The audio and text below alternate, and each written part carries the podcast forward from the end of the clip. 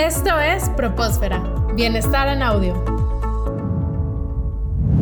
Eso que te mueve y te emociona. El camino del héroe. Solo aquí, en Propósfera.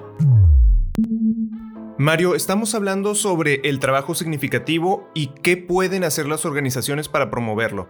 ¿Nos podría resumir un poco qué actividades o qué acciones pueden hacer las organizaciones para promover este trabajo?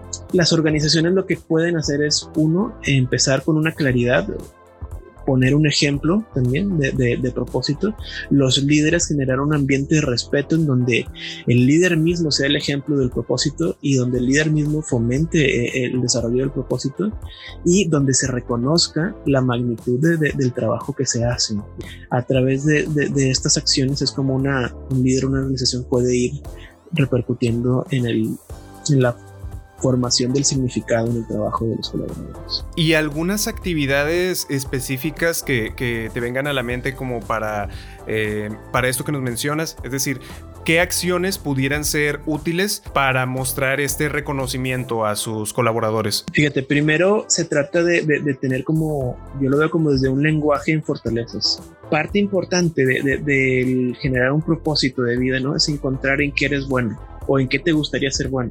Y el reconocer, o sea, cuando te reconocen tus fortalezas en tu trabajo, haces el link muy rápido de cómo el que estés llenando una base de datos o estés haciendo un trabajo súper operativo, te puede ayudar o estás desarrollando una de tus fortalezas principales. Entonces, eh, es diferente ya decir, me pasé tres horas en esto, que no le había sentido, pero cuando tu líder te reconoce usando el lenguaje, utilizando la fortaleza, oye, es que, te quedó excelente, ¿no? Este, eh, te quedó muy bonito, usando la fortaleza la apreciación por la belleza y la excelencia, digamos. O dice qué perseverante eres, ¿no? Es que gracias a que fuiste tan perseverante, esta presentación salió muy bien o este informe se entregó perfectamente y causó un gran impacto en el cliente.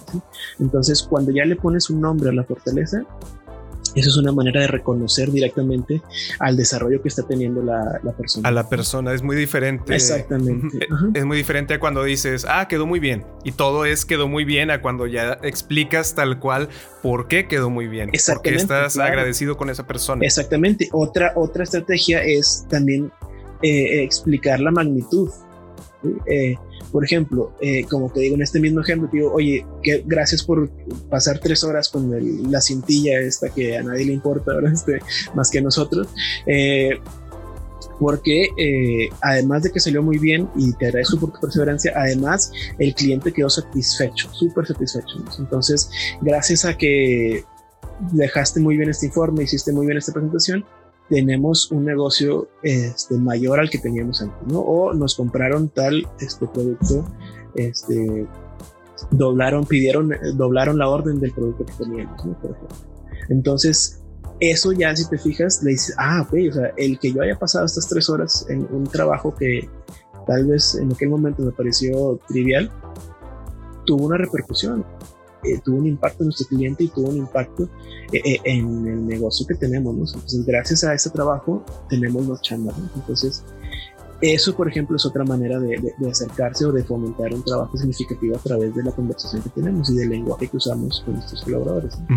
A mí me parece muy interesante y muy bueno que eh, la gente sepa que no necesariamente tienes que hacer eh, mm, reconocimientos muy exagerados que involucren una placa o una fiesta, sino simplemente en el día a día con este lenguaje que, que, tú bien nos mencionas, es decir, acercarte con tus colaboradores, tus compañeros y decirles por qué o recordarles eh, por qué es importante con base en lo que tú sientes. Es decir, eh, yo te reconozco por esta actividad que hiciste, que como bien dices, tardaste a lo mejor tres horas llenando un documento que pues quizá eso no lo tienes en tu cabeza cuando piensas en tu propósito de por qué estás aquí, pero contribuye a algo más grande que es el bienestar de la empresa, del departamento, de nuestra área y eso lo vuelve importante.